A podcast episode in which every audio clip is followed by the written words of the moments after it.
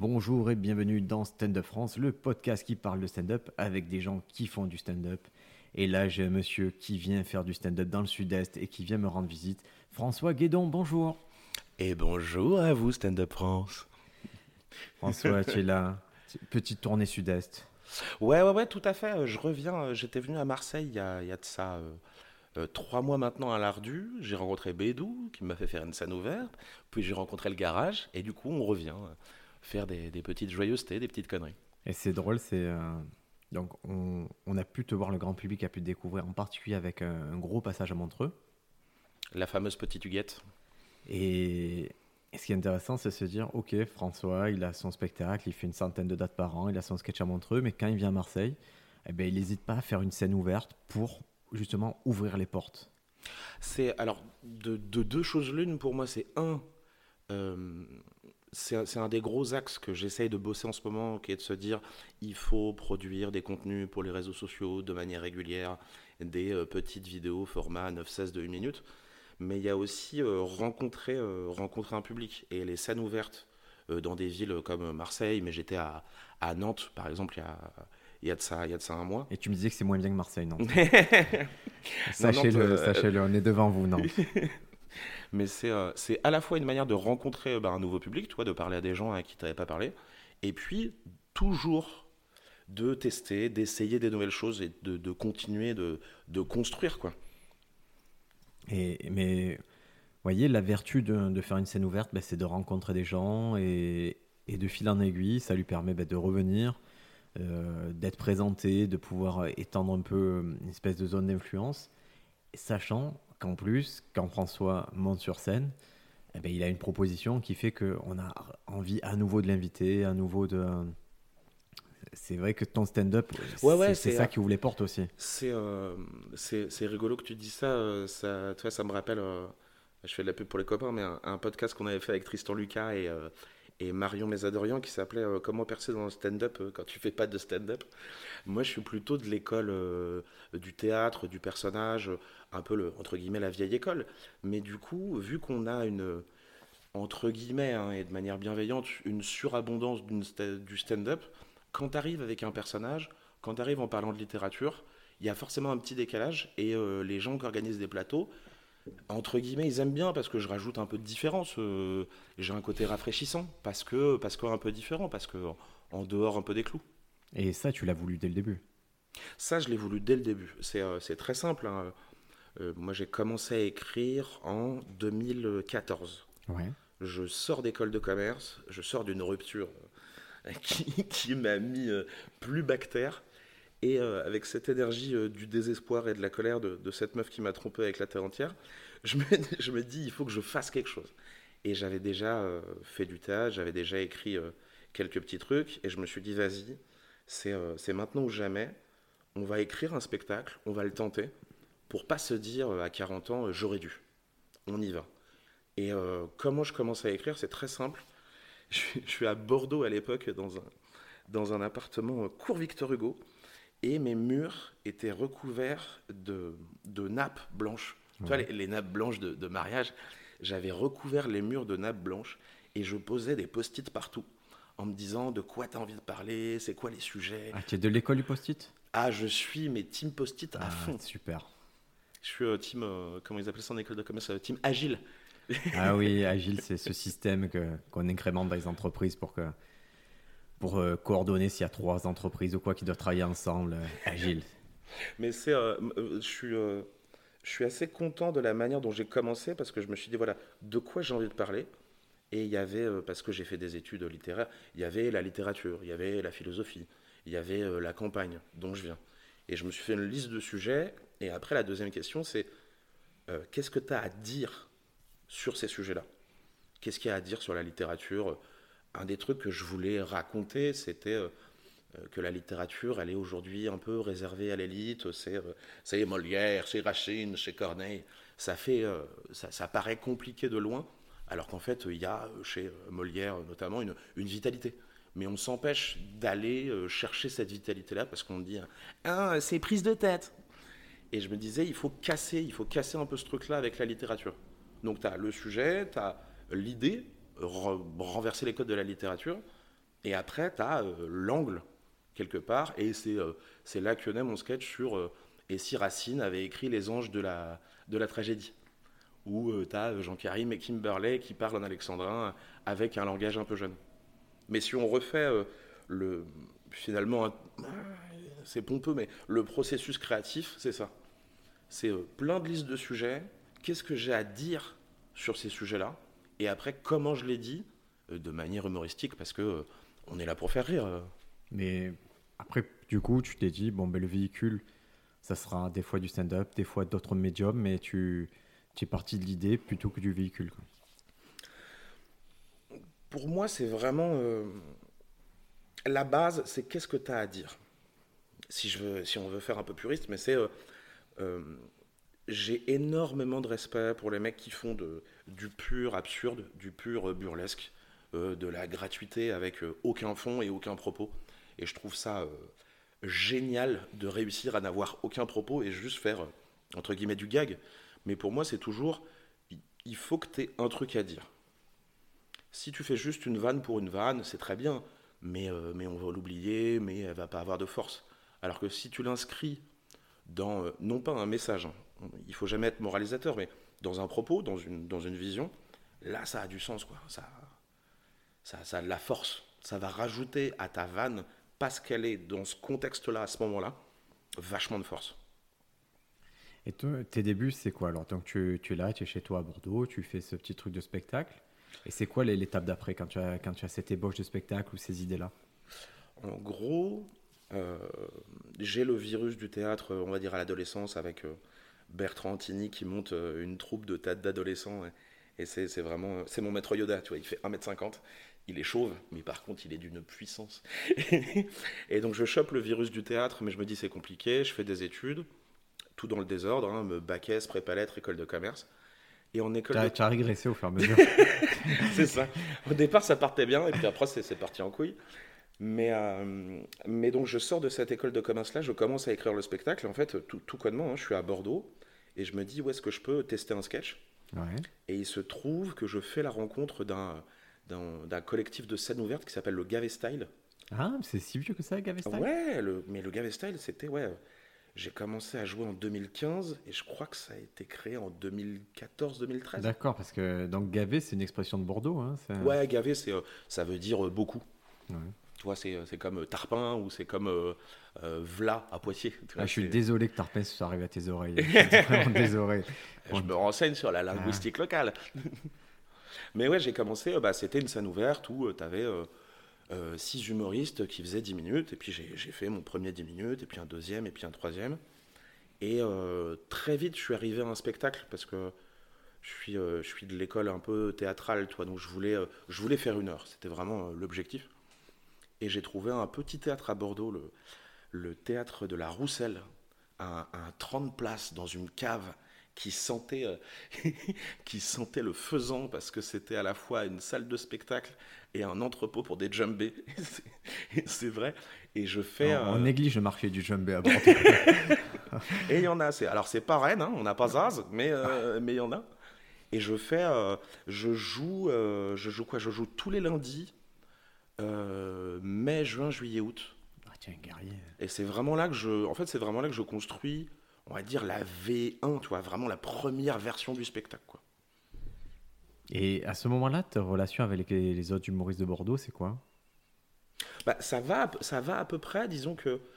Euh, moi, j'avais, comme je disais, j'avais vraiment la volonté de faire un spectacle et ils m'ont un peu regardé comme un ovni à dire euh, attends, euh, tu veux faire un spectacle? Et déjà fait un sketch bien, et puis après on en reparle, tu vois. Mais euh, non, non, ils ont été, euh, ils ont été super. Moi, je, garde des super bons souvenirs, et puis je continue de revenir sur Bordeaux parce que bah, c'est avec eux que je me suis construit.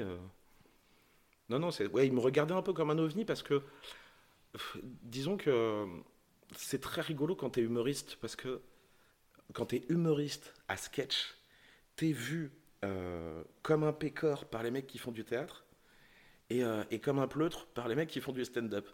Et quelque part, tu es, un peu entre les deux. Et les, seuls auxquels tu es au-dessus, c'est les gens qui font de l'impro. Ouais. Tout le mais- monde est au-dessus de l'impro. Non, non, non, non. bah, j'ai énormément. Alors, je- attention, euh, mesdames et messieurs, n'écoutez pas ce qu'il dit. Ça m'appartient, ces propos m'appartiennent. Moi, tu sais que j'ai fait de l'impro quand j'étais en école de commerce. Et l'impro m'a vraiment euh, débloqué sur l'écriture.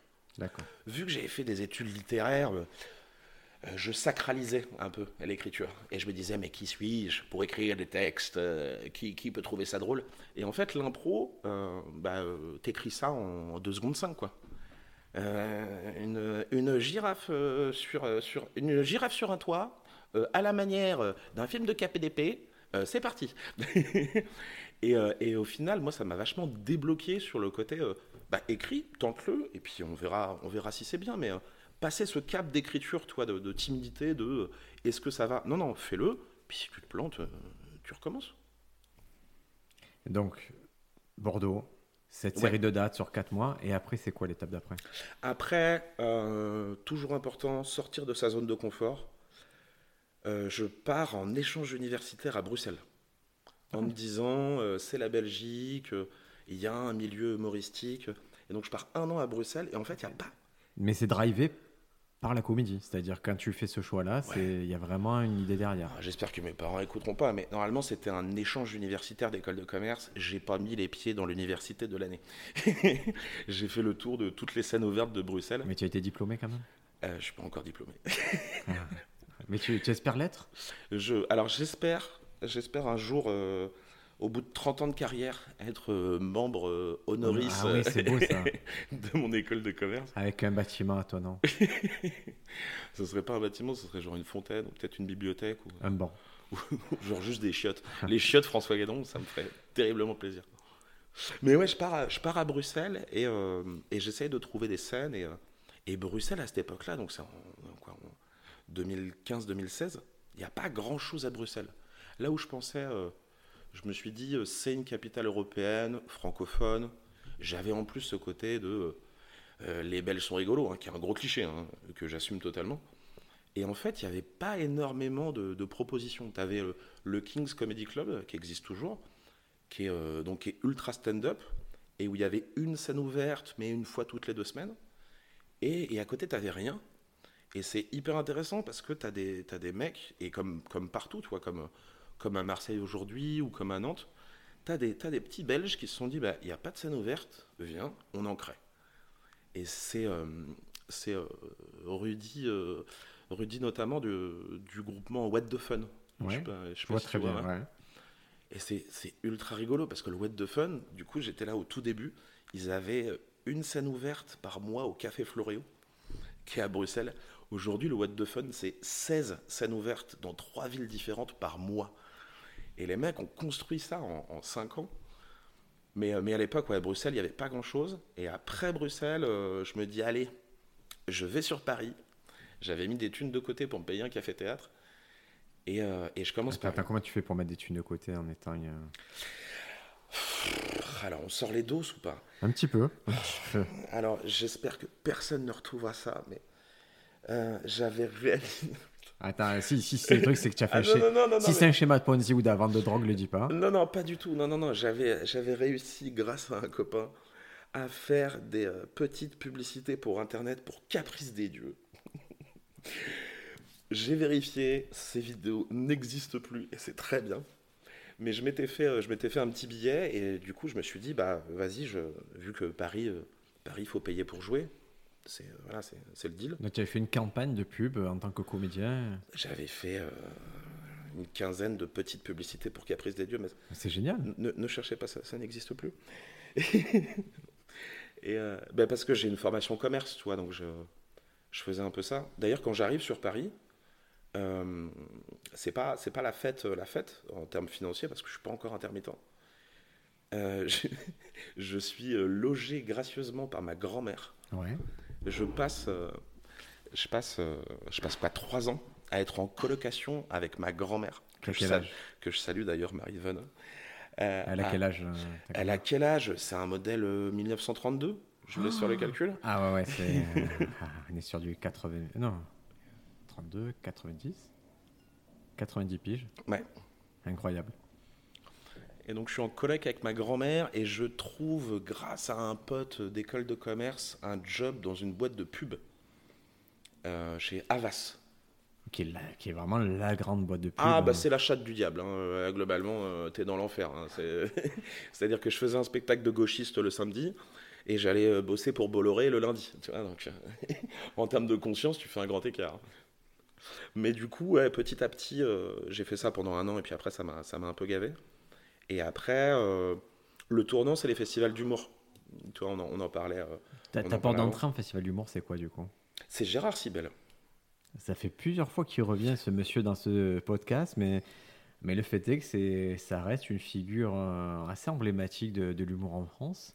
C'est un espèce de, de panoramix de l'humour français. Non, mais c'est vrai, c'est. En gros, quand j'ai commencé à Bordeaux, il y, a une, il y a un peu ma maman de l'humour qui s'appelle Candice Paco, qui est une, qui est une personne incroyable que j'embrasse, euh, qui, euh, qui avait bossé pour euh, JMD avant, mais qui avait, qui avait un peu euh, quitté le milieu et qui m'avait qui m'avait repéré et qui me donnait des coups de main. Et elle m'avait donné une liste de gens à contacter. Elle m'a dit voilà, si tu joues sur, si tu joues sur Paris, contacte ces gens-là. Envoie-leur des messages. Ils répondent, ils répondent pas, mais jette des bouteilles à la mer. Et Sibel, Gérard Sibel, vient voir mon spectacle dans, euh, dans un petit café-théâtre éclaté au sol, euh, dans le 19e, le The Artist. Ah, je vois très bien. Ouais. ouais. mais c'est, c'est marrant, tu vois, ce mec-là, tu peux le retrouver dans, au fin fond de Paris ou même en province. Tu as ce gars-là qui arrive avec son carnet de notes et qui va checker. Quoi. Et, et j'ai envie de te dire, Gérard Sibel, il est venu, quoi. Il me connaissait euh, ni d'Ève ni d'Adam.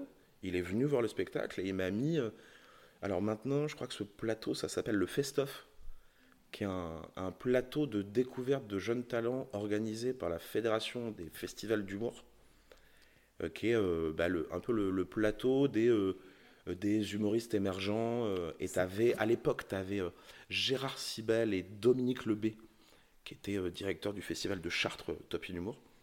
Je fais ce truc-là, il y a plein de directeurs de festivals qui me voient, et du coup, je fais un peu le parcours classique euh, de euh, l'humoriste euh, de province qui fait un peu des sketchs.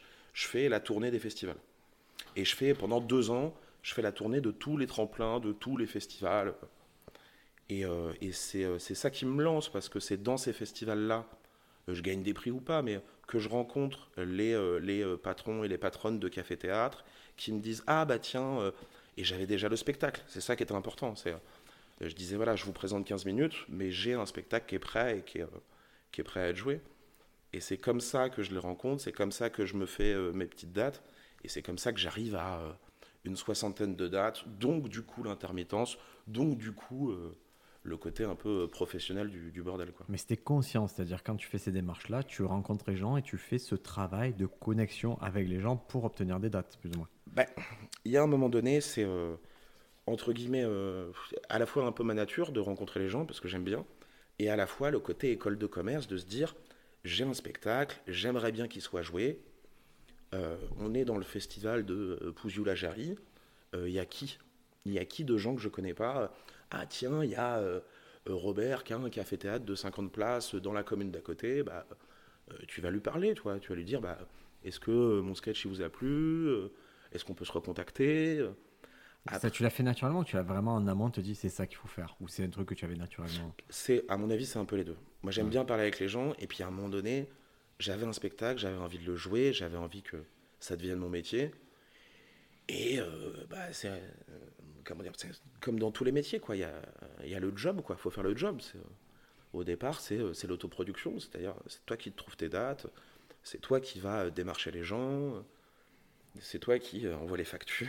qui- Ah, Parce que tu as vraiment fait ça au début de l'autoproduction, donc tu gérais toute la partie, toute cette partie-là, c'est-à-dire contacter euh, les cafés-théâtres, euh, mettre en place la promotion, s'assurer du remplissage. Exactement. Ça, c'est, euh, et c'est une période, je, je crois que j'ai fait ça deux ans et demi, trois ans. Et c'est une période que je trouve ultra intéressante, surtout quand tu commences, parce que au départ, tu peux, tu peux gérer, on va dire, 40-50 dates tout seul. Et puis après, euh, quand il y a plein d'interlocuteurs, c'est quand même bien d'avoir, euh, d'avoir d'autres gens. Mais ça te permet de, comment dire, de saisir la nature de tous les métiers connexes euh, à celui d'humoriste. On se dit humoriste, c'est écrire des vannes et les jouer sur scène. D'accord? Mais tu as le producteur qui va se charger de l'organisation, de, de, de, la date, des machins, des éclairages et compagnie. Tu as le diffuseur. Le diffuseur, c'est celui qui va aller chercher les dates, ce qu'on appelle un, un, booker en musique. Après, tu as la Prodexé, c'est appeler les salles, prendre les billets de train et compagnie.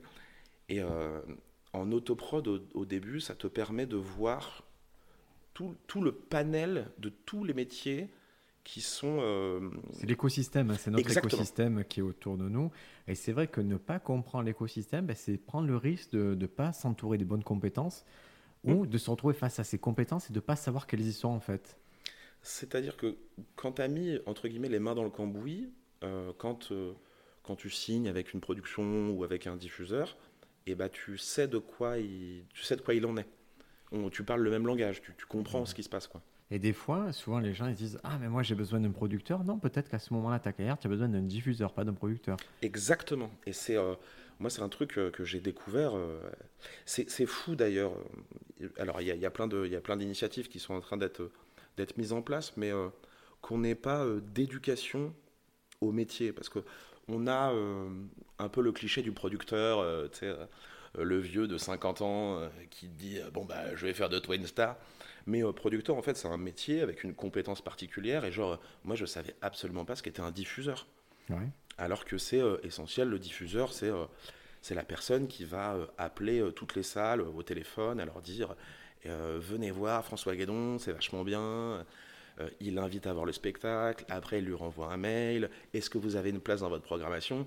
C'est un temps de dingue, mais c'est essentiel au métier qu'on fait si on veut jouer. quoi. Ah le tourneur, c'est vraiment celui mm. qui va s'assurer le fait que vous fassiez euh, une date ou sans date et dans des bonnes conditions ou pas? Mm. Toi, tu as déjà fait Avignon? J'ai fait euh, deux fois Avignon, ouais.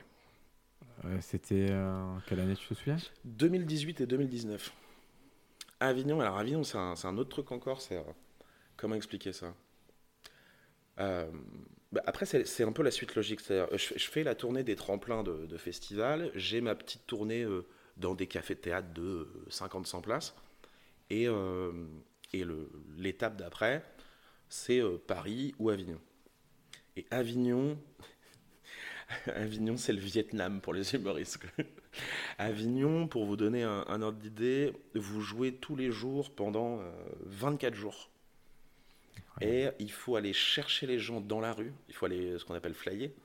Faire, hey, mesdames et messieurs, je sais pas si vous avez vu, mais euh, le spectacle de François Guédon, c'est vachement bien. Et toi qui es cérébral, tu as trouvé une astuce pour les ramener. J'ai trouvé mieux que ça. J'ai trouvé THE astuce. Euh, il faut savoir, mesdames et messieurs, que je suis originaire de Charente et que mes parents sont producteurs de cognac.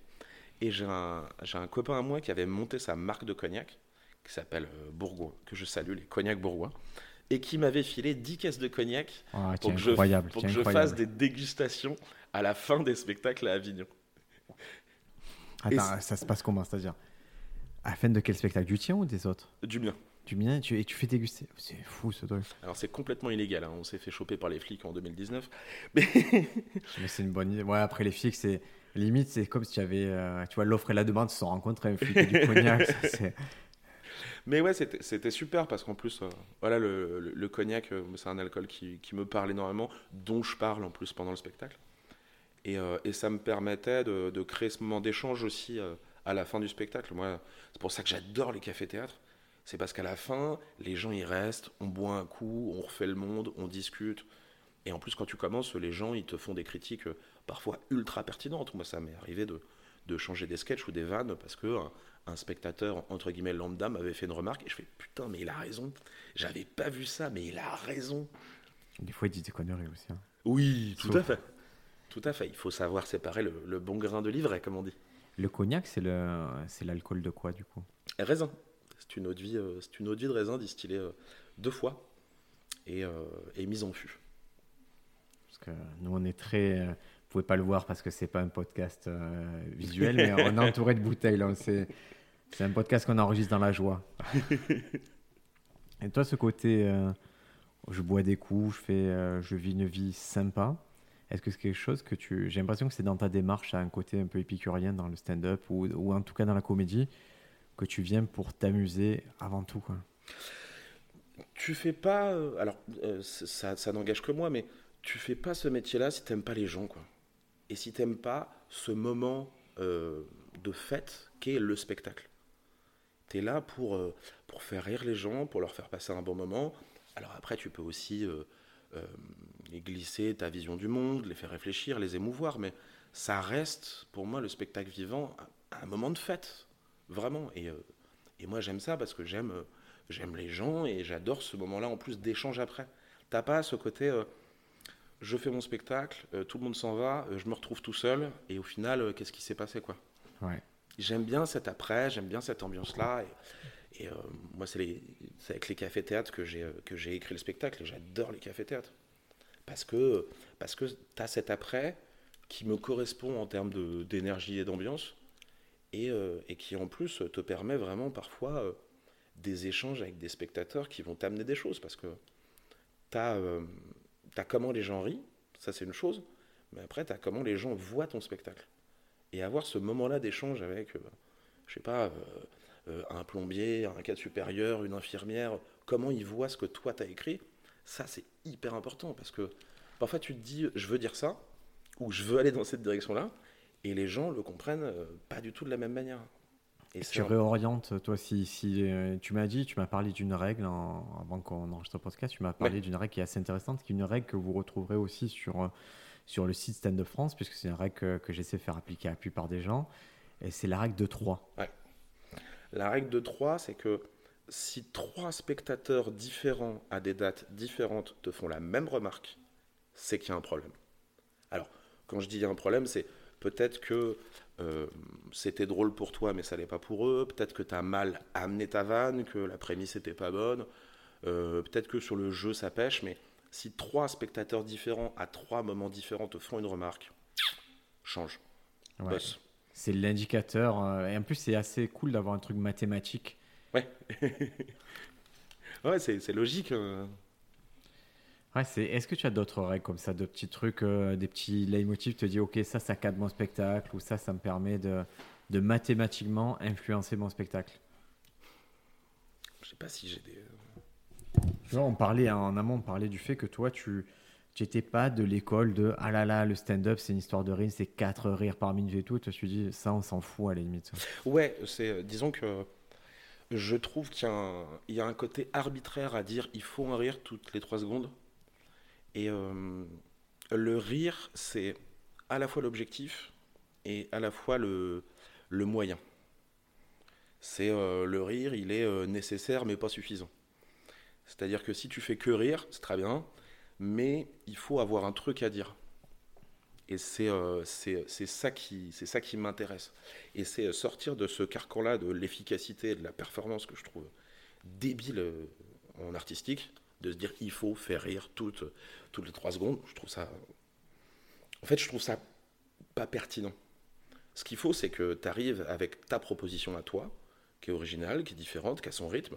Alors évidemment, euh, tu as un impératif d'efficacité, parce que ton boulot, c'est quand même de faire marrer, mais tu n'es pas, euh, pas soumis à une règle des euh, trois secondes. Par contre, il faut faire marrer. Et comment tu te retrouves à faire Montreux? Tu vois, qui est, quand même, à mon sens, euh, pour toi une grosse étape, dans le sens où ça t'a mis euh, en lumière et ça t'a mis dans la lumière d'une façon très intéressante avec une proposition. Euh, le sketch que tu fais à Montreux avec le paperboard, mm. il, a marqué les gens. Il a vraiment impacté le public et on a vu quelque chose que les gens n'avaient honnêtement jamais vu. Alors jamais vu, c'est jamais vu, c'est beaucoup dire, mais disons que je renoue avec euh, une vieille école qui est peut-être celle de Rollin, tu vois, ou, celle d'Eric et Ramsey, tu vois, mais qui est un truc un peu vieux. Et Rollin avait carrément fait un spectacle avec le. Euh, ou un paperboard ou un. Il a un, rétroprojecteur, il a un vidéo proche. Pour moi, l'inspiration du sketch euh, sur la consanguinité, c'est. et n'hésitez pas à aller voir ça, je crois que c'est sur YouTube, le, le, sketch du code de carte bleue de, de François Rollin. Mais euh, ouais, euh, pourquoi ça marche, je pense euh, Déjà, j'espère parce que c'est drôle, et comme tu dis, parce que j'arrive avec un truc différent. Parce qu'il y a un objet, il y a le paperboard, il y a ce côté performance où, où je fais plein de traits à un moment donné, il y, y, a une énergie. Et comment je me retrouve là-dedans C'est parce qu'à l'époque, mon spectacle est déposé à la SACEM. C'est donc euh, c'est une, une société de droit d'auteur euh, comme la SACD, il y a la SACD la SACEM. Et euh, la SACEM organisait un, un programme euh, Mon Premier Montreux, où on était six humoristes francophones. Donc euh, il y avait moi pour la France, tu avais un Québécois, tu avais Thibaut Agoston et Bruno Pecky. Ah, Thibaut Euh, pour les Agoston, Suisses. qu'on aime beaucoup. Ah ben cœur avec J'aime beaucoup Thibaut Agoston. Cœur avec les doigts sur Très élégant ce garçon. Il est, il est incroyable, et puis c'est une machine d'écriture. Il fait un spectacle tous les 15 jours. hein, je Ah ouais, mais il me plaît beaucoup ce garçon. Je, je me languis de le voir aussi. Mais, euh, mais vas-y. Vas-y, et puis c'est- ce qui est bien, c'est que si, ouais, si tu vois le spectacle à une semaine de différence, ce sera pas le même, parce que le mec écrit continuellement. Mais Donc, donc, excuse-moi, juste, tu es en train de me dire que c'était mieux de s'inscrire à SSM qu'à la SACD là. non, non, non, pas Est-ce du que, tout. est-ce que je peux reprendre mes vois, mes 48 euros de Non, cotisation non, là? Je- Geneviève Boîte, n'écoutez pas, n'écoutez Ah. pas ce que dit ce monsieur. Mais non, euh, ça par contre, c'était vraiment, c'était vraiment super. Le programme Mon Premier Montreux, donc on est, on est six humoristes francophones. Donc tu as ouais, un Québécois, deux Suisses, moi pour la France, deux Ivoiriens. Et on passe une semaine euh, sur le festival de Montreux, où on a des cours donnés par les professeurs de euh, l'École nationale de l'humour de Montréal. Le NH, d'accord. Ouais, qui sont les profs de Roman Fressinet. Et alors, une fois que tu as passé les, les cinq minutes de franchement, je pense que ton joke, c'est pas, vraiment le fun parce que le premier, c'est pas bon. Une fois que tu as passé l'accent, et ben, euh, ton joke, ta, ta blague, elle est pas bien parce que la prémisse, elle est pas bonne, quoi. Les mecs sont des techniciens, mais vraiment euh, euh, à l'anglo-saxonne, toi. Là où je vois qu'il y a une supériorité du, du stand-up ricain dans euh, la précision, la rythmique, toi, vraiment le truc, entre guillemets, ultra technique. Ces profs-là nous ont vachement aidés. Et un, tu vois, une anecdote, c'est que ils nous faisaient, l'idée c'était de nous faire travailler chacun nos sketchs et on faisait la première partie d'un des galas.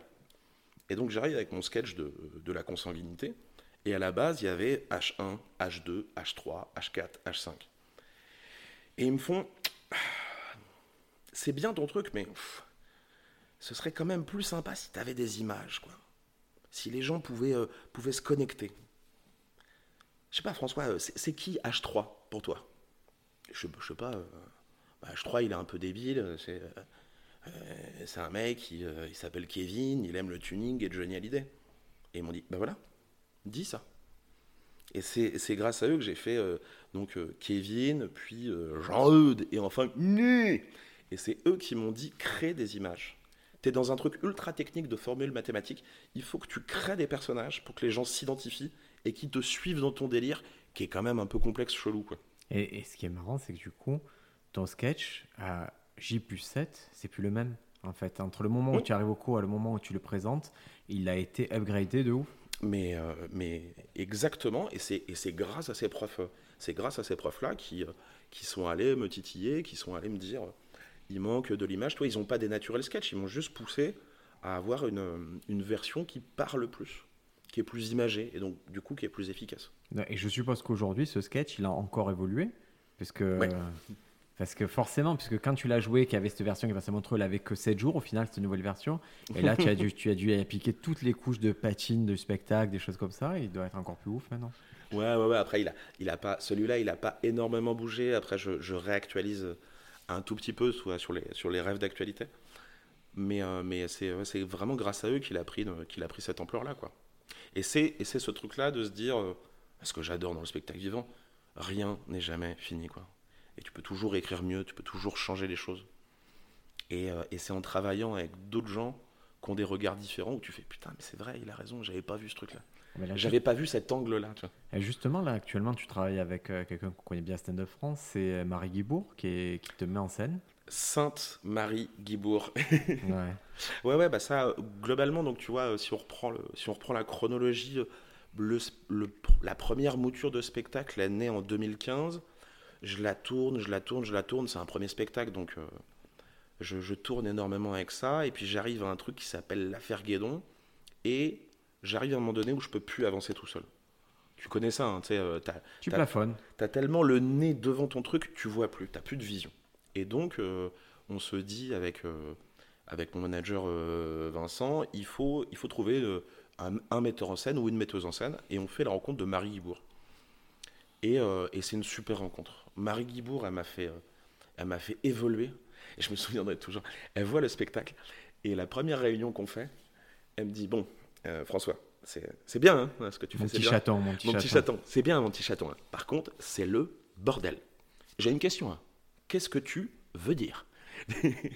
Et elle m'a elle m'a vraiment euh, euh, recentré, elle m'a elle m'a aidé à avoir une vraie narration, parce qu'avant, c'était un, un des grands problèmes quand on commence à écrire, c'est que, tu sais, on en parlait, tu fais un 10 minutes, puis un 10 minutes, puis un 10 minutes, que tu essaies de mettre ensemble, et c'est Frankenstein, les trucs, c'est incompréhensible, ça tient pas debout, quoi. C'est vrai que quelqu'un qui vient d'extérieur, ça lui semble plus logique de te dire Attends, tu parles deux fois de ça. Et c'est un des grands principes de Marie Guibourg c'est si tu vas, si tu pars au supermarché, tu peux pas y retourner à la fin du spectacle. Non, tu vas au supermarché, tu restes dans le supermarché. Quoi. c'est euh, les unités de lieu et de sens. Tu as quelque part, tu reviens euh, aux règles euh, de, de la tragédie classique. Quoi. Bah, là, c'est vraiment intérieur jour hôpital. Bah, fais tout ce que tu as à faire à l'hôpital et, et passe à autre chose. C'est, tu as un lieu, ça doit être organique, ça doit servir le propos et ça doit avoir du sens. Et si, euh, si euh, tu installes un personnage dans le décor, il est là, il sert à quelque chose. Et ça, c'est hyper important et c'est c'est là que tu vas avoir une vraie narration, un truc qui se tient sur la durée. quoi. Et non, Marie, euh, Sainte, Sainte Marie, Marie, euh, Marie, je t'embrasse. Ouais, c'est. Et Marie, c'est marrant, tu vois, mettant en scène, elle le suit Stand Up France, elle suit les articles et tout, parce que je Oui. pense qu'elle. Ça fait partie, hein, j'aime bien les gens qui ont de l'avance, mais qui cherchent toujours à être actuels et qui, qui disent Ok, comment j'actualise, comment je vais pouvoir parler peut-être aux prochaines générations, c'est quoi les bases qu'ils ont? Et c'est vrai que c'est c'est intéressant, ces gens qui sont, comment dire, éternels élèves malgré tout. C'est pour moi des gens, entre guillemets, qui ont tout compris, parce que c'est c'est ça qui est passionnant euh, avec euh, l'humour, mais on va dire euh, l'art de manière générale, c'est que t'as jamais fini d'apprendre. Et dès lors que tu te reposes sur tes acquis, t'es mort. Ouais. il, faut, il faut sans cesse, et ça, Marie, elle a une vivacité d'esprit, elle a une, une élasticité cérébrale qui fait qu'en plus, elle la stimule de toujours euh, ne jamais danser sur le même pied, aller chercher des choses différentes. Tu vois. Elle écrit pour des séries, elle fait de la mise en scène, elle fait des fictions, elle fait... Et, euh, et il faut savoir euh, essayer plein de choses et être en, être en écriture et en recherche perpétuelle parce que tous les projets se nourrissent les uns les autres. Et les ceintures noires d'Excel aussi. Très forte en Excel. Important. Il faut, euh, euh, chers humoristes débutants, si vous faites de l'autoproduction, un petit Excel, ça change la vie. Alors, c'est-à-dire, je fais passer un message à, à un des gestionnaires du garage, Club, qui est incapable. En fait, il croit que dans une cellule, tu peux mettre par exemple six noms d'humoristes. Il ne comprend pas qu'il faut. Chaque cellule, c'est un nom différent. En plus, je crois que les mecs du garage, ils ont fait Cage comme moi, hein, une école de commerce. Celui, Euh, celui qui, celui a fait des- Cage, il sait l'utiliser. C'est Ah, voilà. l'autre l'autre Quentin qui, qui est un cauchemar d'Excel et qui nous rend fou à déformer. Mais moi, je fais un tableau. Tu sais, en plus, temps en temps, je dis tiens, ce tableau, comment je peux l'améliorer? Je vais faire des formules. Je vais faire un truc, ils ont que des menus déroulants pour mettre un comédien. Et lui, en deux clics, il sabote tout. T'as que ça à faire, en fait, euh, faire des Excel à Briac. ça me il y a un côté tu sais je sais en fait je sais pas le faire mais si je sais que ça existe que ça peut se faire je vais apprendre à le faire pour le truc du coup je leur fais des tableaux dynamiques des choses comme ça Ah, j'ai- j'aime bien fournir ces outils un peu débiles parce que au final un Excel c'est un jeu vidéo pas drôle quoi Bah, en plus, euh, enfin, vraiment, euh, Excel, c'est un truc euh, à peu près gratos, avec lequel tu peux faire mais mille choses, quoi. Je sais pas pourquoi on parle d'Excel, mais parce qu'on en est on était sur le cognac avant On- on donc là tu as quelqu'un qui fait la mise en scène tu as aussi un manager dans ta vie Alors le, le manager, j'ai arrêté de travailler avec lui, mais j'ai une production. Là, je suis en train de changer de production. Je passe chez Adon, qui est une, une production que j'adore, qui est c'est euh, Aurélie et, et Sylvie euh, notamment qui s'occupent de Manon Le Pomme et de euh, du mec que j'aime le plus, euh, qui s'appelle Yoann Mettet. ah, je vois Yoann Mettet, j'ai découvert ce type-là, qui est, euh, qui est entre guillemets quelqu'un qui n'est pas forcément très connu du grand public, mais quand tu creuses un peu, tu, tu entends envie de son nom.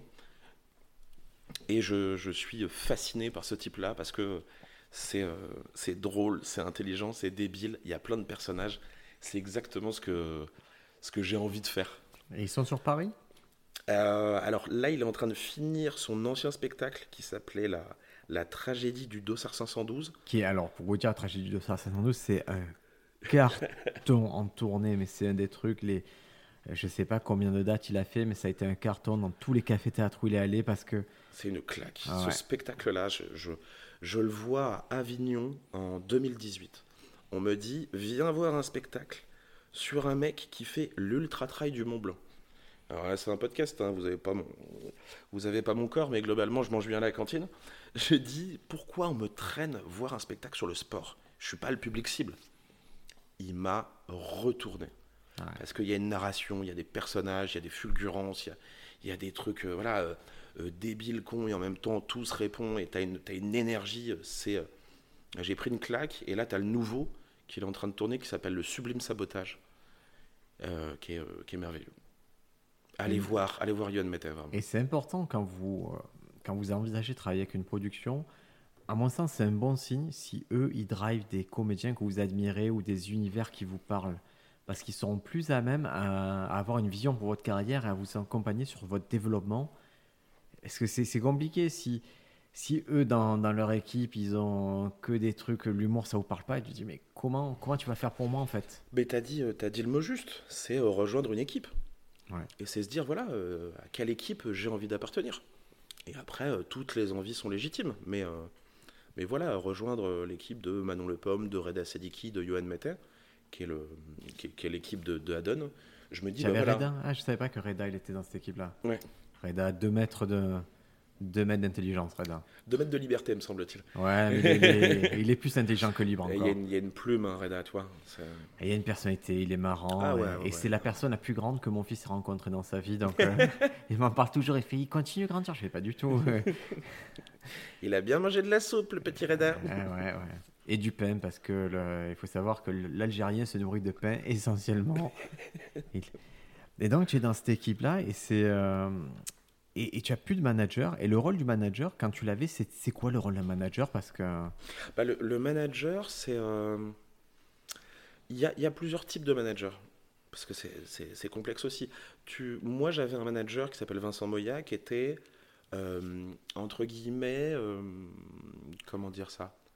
Le lien entre la stratégie et la production et moi. D'accord.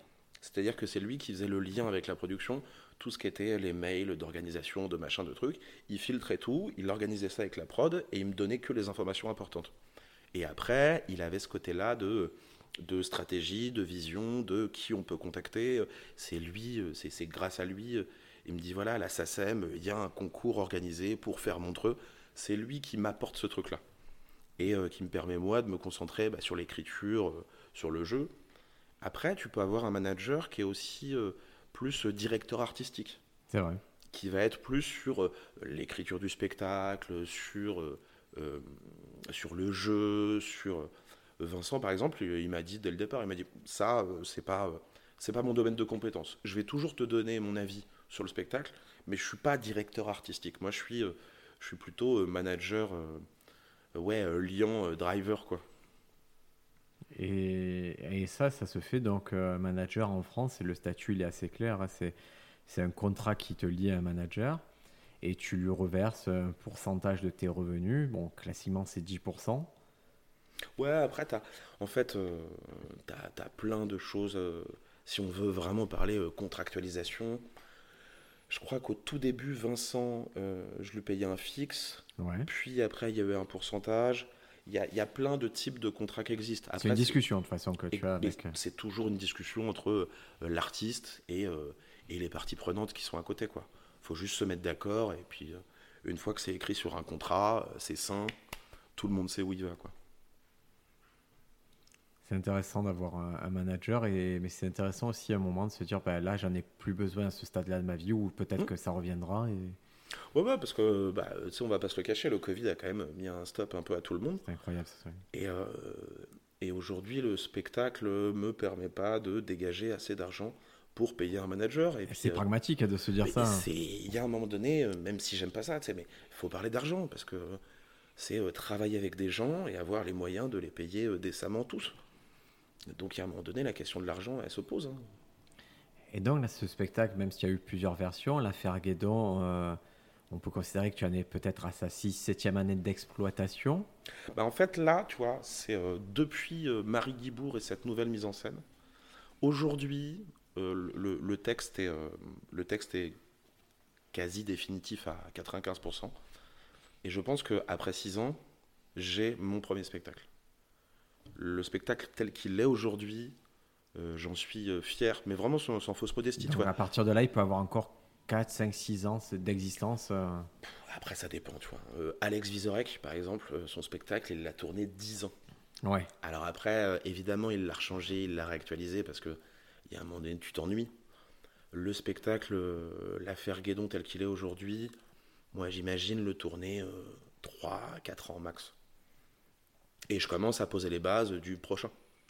Quand tu dis poser les bases, comment tu les poses? Tu les poses à l'écrit ou, tu incrémentes dans ton spectacle des petits, des petits tests, des petites choses qui seront qu'on retrouvera par la suite Alors moi je, je suis, j'ai fait l'erreur pour le premier spectacle de faire des 10 minutes et d'essayer de les agglomérer ensemble. Mhm. Donc l'idée pour le deuxième spectacle, c'est de partir sur une idée globale, toi, de penser un spectacle dans sa totalité. Mais euh, là, en ce moment, euh, j'écris avec un pote à moi qui s'appelle Sami Sali, que, que, je salue bien bas, euh, qui est un gros fan de stand-up, notamment américain, alors que moi, je suis très personnage. Et il me dit, mais Guédon, arrête les persos, et genre, raconte ta vie, c'est déjà bien assez drôle. Et euh, je commence à écrire avec lui depuis euh, septembre. On a écrit, euh, allez, je pense peu ou pro une demi-heure, tu de, de, petits sketchs. Mais j'aime bien parce que, vu que je suis de l'école du personnage, il me force à faire du stand-up. Et, et, du coup, je sors de ma zone de confort. Donc je ne sais pas encore où ça va nous mener, mais, mais on écrit. On écrit, on a des sketchs, ça. Ouais, on a, on a, on a une trentaine de minutes pour l'instant qu'on a commencé à tester un peu à gauche à droite. Donc tu as ton spectacle, c'est charmant le spectacle, tu ne l'as pas puisque le spectacle c'est une fille à part. Et tu as ce truc-là, cette nouvelle, euh, on va dire, cette nouvelle itération. Cette nouvelle idée, tu vois. c'est, euh, avec Samy, on s'est, on s'est fixé comme objectif d'avoir une heure à l'horizon. Je ne suis pas sûre. Ah, ah, alors là, c'est l'intervention d'Alexa. Comment elle a pu. Ah, c'est parce que tu as dû prononcer Samy et un mot après, ah. et ça a déclenché Alexa. Attends, on va rien dire qu'elle se taise. Tais-toi. L'objectif qu'on s'est fixé avec Samy, c'est d'avoir une heure à l'horizon septembre 2023. Après, c'est un objectif. C'est peut-être avant, c'est peut-être après. Peut-être on partira sur autre chose. Mais... Sachant que si tu l'as en septembre 2023, si tu commençais à démarcher les salles à partir de maintenant euh, jusqu'à septembre 2022, les dates que tu obtiendrais pour jouer ce nouveau spectacle, ça serait plutôt en septembre 2023 en fait. C'est-à-dire qu'il y, a quand même une latence entre le moment où tu veux jouer un nouveau spectacle et le moment où on, te le fait tourner. Oui, et puis il y a, la phase de rodage, toi, ce qu'on appelle la phase de rodage. C'est-à-dire que si ce spectacle, entre guillemets, si j'ai l'heure en septembre 2023, on va aller voir euh, des cafés-théâtres un peu copains pour aller gentiment tester est-ce que ça marche, est-ce que ça fonctionne.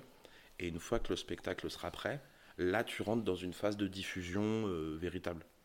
Et tu me disais qu'il y a une nouvelle idée qui va sous-tendre peut-être tout ce spectacle, j'ai l'impression. Est-ce quoi Est-ce que tu as quelque chose qui, euh, puisque tu veux faire une unité d'une heure, est-ce qu'il y a quelque chose qui a déjà aiguisé ton appétit là-dedans? Samy me pousse euh, vers, euh, vers plus de sincérité. Il pense, alors à, raison ou à tort, que je me cache derrière mes personnages et qu'il faudrait juste que je raconte que je raconte ma vie et ma trajectoire de vie. Et l'idée, c'est que euh, on ne veut pas faire un, spectacle égocentrique, mais c'est partir de mon parcours de vie pour aller vers un petit peu de, un petit peu de sociologie, un petit peu de Bourdieu, un petit peu de, tu vois, se, servir de mon histoire à la con pour aller chercher euh, euh, des, images ou des, des, enseignements un peu plus grands, quoi. Mais avec cette exigence de se dire, j'arrête les personnages et c'est juste François qui parle à des gens. Et ça, finalement, j'aime bien, toi dans le spectacle actuel, euh, dans, dans, dans, l'affaire Guédon, j'ai 23 euh, personnages. Ce qui est beaucoup. Hein. Ce, qui est, ce, qui est, beaucoup. Et du coup, c'est l'idée de se dire, euh, bah, contre-pied, viens, on n'en fait aucun. Est-ce que ça marche toujours? Qu'est-ce que ça amène toi Et tu en as parlé avec Marie de ça? Pas encore. Pas encore. Marie a rencontré Samy, mais j'ai pas encore. je j'en ai pas encore parlé. Je lui ai envoyé un ou deux textes gentiment à, à Marie, mais je n'en ai pas encore parlé vraiment. Marie, il faut quand même lui présenter quelque chose qui a de la gueule. Pour l'instant, on bricole. Moi, j'ai un fichier Marie Guibourg dans mon, dans mon ordi. Comme ça, j'essaie de faire mesure, j'en joue des trucs au cas où. ah, écoute, ça me. Et est-ce que Montreux, est-ce que ce premier Montreux, ça t'a ouvert à d'autres Montreux? Est-ce que tu penses que. Est-ce que tu as les, les clés des prochains Montreux ou, ou c'est pas encore acquis ça? J'ai pas les clés. Après, je sais que je suis en. Entre guillemets, en odeur de sainteté parce que le, sketch a bien marché. Ouais. Donc euh, là, il va falloir que j'aille les recontacter et. Euh, euh, et, et, refaire un petit peu de, réseau, refaire du, refaire du démarchage. Mais je sais qu'ils avaient bien aimé le sketch et que le sketch a bien marché. Donc, bien marché, c'est quoi? C'est euh, on est à 3 millions 500 000 vues, je crois. Ce qui est, ce qui est vraiment Ce qui est super, hein, c'est, enfin, franchement, hein, heureusement que j'ai ça. Hein. ouais. et, je suis, et je suis très content, surtout avec ce truc, euh, entre guillemets, légèrement désuet, tu vois, sur le paperboard et je parle à quelqu'un qui, qui sait ce qu'est le paperboard. Ouais, ouais. Mais euh, j'ai, disons que ça m'a touché que cette proposition-là différente sur euh, un sketch sur la consanguinité avec une formule scientifique euh, parle à autant de gens à, à, l'heure où, où le stand-up domine, domine l'humour. Et ce paperboard, justement, c'est un objet. Et c'est quoi le rapport que, Est-ce que tu as un rapport à l'objet? Est-ce que tu as réfléchi à cet objet? Est-ce que c'est quelque chose qui te tu vois, il y, a plein de façons de faire. Euh, ce qu'on fait, on pourrait le faire avec un projecteur, on pourrait le faire avec un mm. écran. Mais quand tu choisis le paperboard, c'est une démarche. Euh, tu pourrais choisir même un tableau Velleda. Mais toi, c'est un paperboard. Disons que le paperboard, euh, c'est pratique. Parce que c'est pas très grand, c'est pas très lourd. Le tableau Velleda, faut quand même se le trimballer, tu vois. Vu que je joue le spectacle dans, dans des cafés-théâtres, dans tous les cafés-théâtres de France et de Navarre, c'est assez simple de trouver un paperboard. Et après, il y a un truc, c'est que euh, j'écris dessus. Là, sur le rétroprojecteur, tu vas passer des images. Tout mais tu vas pas avoir ce, côté physique de faire des traits, de dessiner. Et le, sketch, il marche parce que il y a cette implication entre guillemets physique euh, du dessin, du trait. Euh, tu sais, as cet emballement où je dessine, tac, tac, tac, tac, tac, tac, tac. Et là, qu'est-ce qu'on voit? Tu vois, as une, as une énergie qui, qui découle bah, du support, quoi. Là, là, au moment où on enregistre dans nos studios, au-dessous de nous, euh, l'étage dessous, c'est une artiste plasticienne dont, la, dont la matière de prédilection, c'est le carton. Et quand je l'ai rencontrée, elle me disait Moi, c'est mon c'est ma matière, c'est mon truc, c'est pour ça, c'est quelque chose. Et j'ai eu du mal à comprendre, à entendre. Et au fur et à mesure, le paperboard, le papier, c'est devenu ma matière, c'est devenu mon support aussi. Et c'est pour ça que ça arrive que des fois, des producteurs quoi, me disent Ah, tu devrais faire ça sur un écran. Euh, pareil, en... moi je n'écris pas dessus, c'est des dessins qui sont déjà faits en fait. En vidéoprojecteur, mais. Et je dis, c'est pas pareil, tourner les pages, ça, a une valeur en fait. Il y a un rythme, il y a. Et euh, tu vois, euh, je sais plus comment il s'appelle, cette, cet humoriste qui faisait énormément de, PowerPoint. Pierre Cross. Pierre Cross, merci beaucoup. Toi, Pierre Cross, il faisait du PowerPoint, mais le PowerPoint, c'est un support, ça raconte quelque chose. Mais il s'était emparé de ça, voilà. Il s'était emparé de ça. Et pour moi, en fait, c'est mais, euh, mais comme, euh, comme euh, l'humour textuel, l'humour absurde, l'humour stand-up, l'humour personnage, c'est un outil. Mais cet outil, il raconte un peu quelque chose. Il, il a une matérialité, toi. Il a, il a une façon de l'appréhender. Et tu racontes pas la même chose avec un paperboard ou avec un PowerPoint, quoi. Et ce qui est marrant, c'est que j'ai mon fils la semaine dernière, je lui avais passé un carnet gentiment offert par la SACD. Merci la SACD. Et, en fait, il a pris le carnet, il a commencé à dessiner des trucs, et il a fait, il a copié exactement la mécanique de mes blagues, l'essence, tu vois, de ça c'est ça, ça c'est ça, en détournant des objets, des, trucs et tout. Et il y en a, je dis pas, il y en avait, il a que 7 ans, mais il y en avait une sur trois que je me disais, ah, elle est pas mal quand même. je pourrais, je pourrais la faire, c'est-à-dire qu'il a vraiment absorbé le truc, et tu vois, comme euh, je suppose ma voisine, avec ce, ce, côté, elle peut transmettre son art. Moi, j'ai eu l'impression d'avoir transmis ce médium-là à mon fils qui a compris exactement la dynamique ou, qu'est-ce qu'on pouvait en faire d'un carnet ou d'un feutre.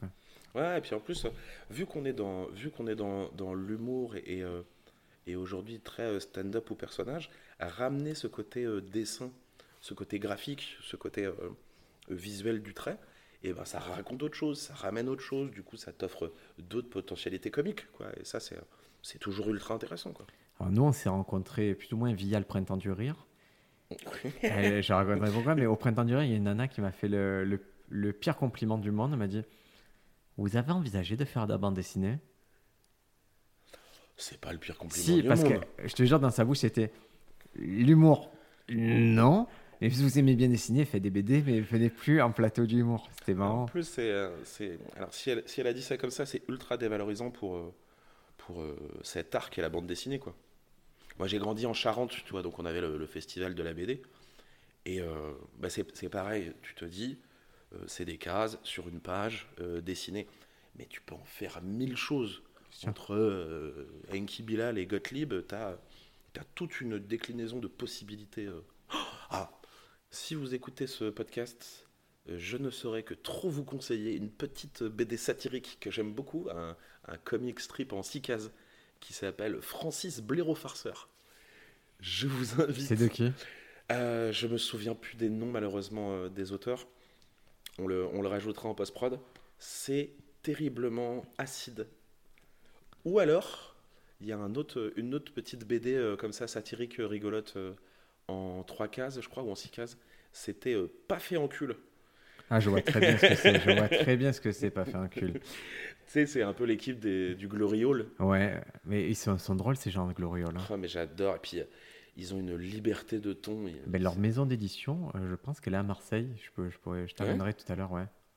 Ça s'appelle euh, Fais-moi mal ou un truc comme ça. Ouais, fais-moi mal. Ben, c'est c'est à Marseille, c'est- ça sera à une minute du garage tout à l'heure. Magnifique. On- on Mesdames ira et messieurs, on continuera ce podcast en direct euh, des éditions. Fais-moi mal. Francis Blaireau Farceur, livre de Jacques Rénal. Ok, Francis Ça, Blaireau. c'est terriblement drôle. J'adore. Par contre, c'est noir. C'est ultra noir, mais c'est euh, c'est typiquement mon humour. Alors j'en vite, puisque est-ce que tu as ton téléphone à côté de toi ou Euh, oui, tout à fait. est-ce que tu notes tes blagues dans ton téléphone? Ah, alors, euh, oui et non. Oui et non, disons que, tu vois, vu qu'on commence à écrire avec Samy des, des nouvelles choses, moi j'aime bien d'abord le papier pour euh, organiser les idées, pour euh, avoir l'angle, pour avoir les, euh, les grandes parties. Après, faire une V1 à l'ordi, Ouais. en Word. Et après, c'est plutôt sur la phase de maturation où je vais aller chercher. je me dis, voilà, cette vanne-là, elle va rentrer à ce moment-là. C'est-à-dire que l'unité la plus longue, tu l'as fait d'un coup, et après les petites unités, l'unité de blague, c'est Ouais. tu vas travailler comme ça. C'est-à-dire que voilà, j'ai une V1. On va Ouais. dire, j'ai une version, euh, j'ai une version première de ce sketch-là, et je vais noter sur mon téléphone des blagues qui peuvent rentrer à certains moments pour aller augmenter euh, cette version. Et là, c'est quoi la dernière chose que tu as notée? Ou le dernière, euh, dernière idée que tu as eue? Ça va faire mal. hein. Ouais, mais c'est le principe, c'est- c'est-à-dire on est vraiment à l'origine de la vanne, donc on acceptera tout. Ah bah, c'est euh, la, la- donc je sais pas à quel moment sera diffusé ce, ce podcast, mais la semaine prochaine, Littéralement, quand, quand on a fini d'enregistrer. bah, la, la semaine prochaine, je serai au festival de Saint-Gervais, au Mont Blanc d'Humour, et j'y vais notamment avec euh, Tristan Lucas. ouais. Et en fait, il y, y a des spectacles tous les soirs, et en amont du spectacle, il y a une émission euh, entre guillemets de télé qui est présentée par Sandrine Quétier, qui est diffusée sur euh, Facebook, YouTube, et avec Tristan, on est chargé de faire des petites chroniques. Ouais. euh, tous les soirs dans cette émission-là. Euh, donc, euh, les derniers trucs que j'ai écrits, c'est sur le fromage. Parce que, et j'avais noté ça, mais ils, ils ont un problème avec le fromage à Saint-Gervais. Ils ont quand même réussi à nous faire une, une journée tartiflette le midi, raclette le soir. C'est les animaux. Hein. C'est, euh, mais j'ai décédé. hein. j'ai fait un infarctus direct. Mais c'est ça. Ouais, il y a deux, trois. euh, il n'y a, pas- y a pas vraiment de blague, mais il y, a, euh, il y a ce côté euh, liste de sujets.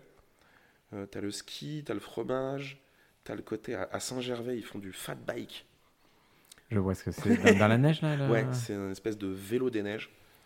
Et c'est euh, c'est les derniers trucs que j'ai notés parce qu'il faut que, il faut que j'écrive des chroniques dessus. Donc c'est plutôt euh, une myriade de plein de petits sujets. Euh, Donc tu fais une espèce de mind mapping en te disant Saint-Gervais, qu'est-ce que ça peut amener comme sujet et tu... Ouais, sur le portable, sur le portable, j'écris, euh, j'écris des, des, des listes. J'écris assez peu de vannes vraiment euh, euh, entre guillemets euh, écrites. Ça, je passe, je passe papier puis Word, et après euh, je note des, des idées en vrac sur le portable, tu vois, dans, dans les notes. Si on veut te voir en spectacle, ça se passe où? Eh ben, écoutez, ça se passe au Bouffon Bleu à Angers le 30 mars, euh, 1er et 2 avril.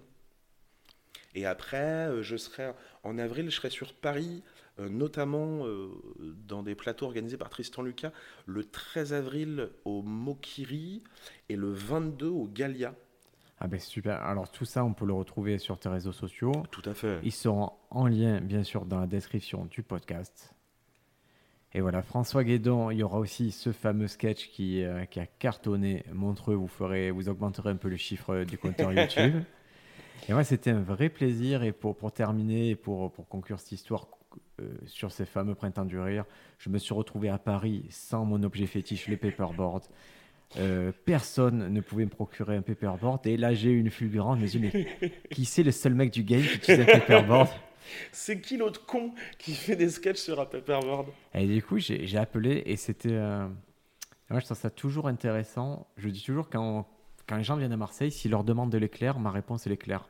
Si on me dit est-ce que je peux jouer jeudi 30 avril, je dirais oui ou je dirais non, mais tu vois, c'est toujours très clair. C'est dès que c'est un peu, euh, dès que c'est un peu flou, moi-même ma réponse est un peu floue, j'ai eu le temps. Et toi, c'était drôle. Je t'ai posé la question et ta réponse était très claire. Était, tu vas aller, c'était au, au point virgule. Non, C'était au grand point virgule. tu vas aller au grand point virgule. Tu Telle vas, de- personne tu va vas t'attendre. demander Cédric Fernandez. Tu vas l'attendre à 17h. Il te donnera le paperboard. Par contre, c'est pas dit qu'il y ait des feuilles. Et c'était une clarté absolue. J'y suis allé et tout s'est passé selon le plan. Et c'était marrant. Et ce qui était aussi drôle, c'était de voir que les interlocuteurs, euh, ils savaient de quoi je parlais. C'est-à-dire que tu les avais, tu avais toi-même fait la démarche en amont, que moi, la vie elle soit facile quand j'arrive. Ben, c'est, euh, il y a un moment donné, on, on se file des coups de main entre collègues, quoi. Ouais, ouais, mais c'est un vrai coup de main. C'est pas, c'est pas, on fait pas semblant là. Non, non, non, c'est, euh, et en plus, euh, c'est marrant. Je, je crois que la première fois que tu m'as contacté sur Instagram, c'était euh, Ah, euh, toi aussi, euh, tu galères à trimballer ton paperboard dans toutes les salles? Ah ouais. Je crois qu'il y avait un truc comme ça. Et- pas parce que je, je- parce qu'à un moment c'est toi tu dis c'est léger moi j'avais plein le cul trimballer c'est trop chiant quoi À l'époque, enfin, maintenant, je, je, je me permets de demander le, le paperboard aux salles, mais avant, je le travaillais dans le TGV, mais l'enfer que c'est. mais toi tu as pas toi tu as quelques feuilles pour faire ces blagues Moi, j'ai, euh, oui, j'ai pas de, j'ai, euh, alors aujourd'hui, j'ai 15 feuilles à préparer. J'en ai Mm, écoute, on a 60 60. écrits et 60 et sachant que si je les nique j'ai plus de sketch tu vois je suis obligé de les préserver de pas ça fait que j'ai deux espèces de rouleaux que je me trimballe partout Dans un, dans un coffre, dans une malle. ah oui j'ai acheté un truc comme comme les agents secrets en, en plastique c'est deux, deux ah ouais j'étais obligé pour être trimballé et j'ai le paperboard à côté et le top c'est quand une salle te dit oui j'ai le paperboard que tu arrives que les attaches sont pas standards Mais combien de fois t'arrives, le paperboard, il tient pas? C'est un truc euh, récupéré de la mairie par Brigitte, qui a servi en 82. Il y a plus de feuilles, ou alors il y a des trucs marqués dessus. euh. on m'a dit si, si tu veux on te tient les feuilles si tu veux on te tient les feuilles Ouais. je fais non mais ça peut pas marcher en fait c'est l'histoire Je crois le, le pire que j'ai fait, c'était quoi? Euh, C'était à Laval. Oh, il y a de ça 4 ans. Euh, je fais un festival d'humour qui s'appelle Les Embuscades, qui, qui existe toujours d'ailleurs, et je demande un paperboard. J'arrive le jour même, on fait la régie à une heure du spectacle. Ils me disent euh, Euh, Non, on n'a pas de paperboard. je connais J'ai vra- vraiment envie de le faire ce sketch. Et on a fabriqué un paperboard avec des tables de salle des fêtes et de la nappe blanche ouais posée dessus. Et au final, bah, ça lui rajoutait un petit cachet. artisanal ça, ça ajoutait un autre truc.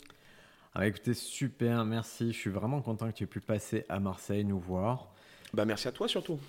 Et là, tu vas enchaîner avec une date euh, à Sifour. Ouais, tout à fait là. Je fais, euh, je fais la pilule euh, à l'Ardu, Ouais. euh, le, le garage comédie et demain je suis à Sifour. Mais là, c'est vrai, c'est marrant parce qu'à Pilule, de temps en temps, donc c'est une scène euh, ouverte, un plateau que- qui a à l'art du théâtre à Marseille. Et là, ce soir, c'est un peu une pilule all-star parce qu'il y a François, il y a Yacine Bellous, il y a Clément K. On va être vraiment sur. Et ce qui me fait rire, c'est qu'un truc qu'on a. velours. Alors, on a gardé le truc de dire ok on fait pas payer tu vois ça reste une scène ouverte pour les gens mais je me dis la surprise des gens qui vont voir ça c'est marrant quoi ils vont, ils vont un peu halluciner du level Et on va tout faire pour qu'ils hallucinent encore plus. merci François Bah, merci à toi.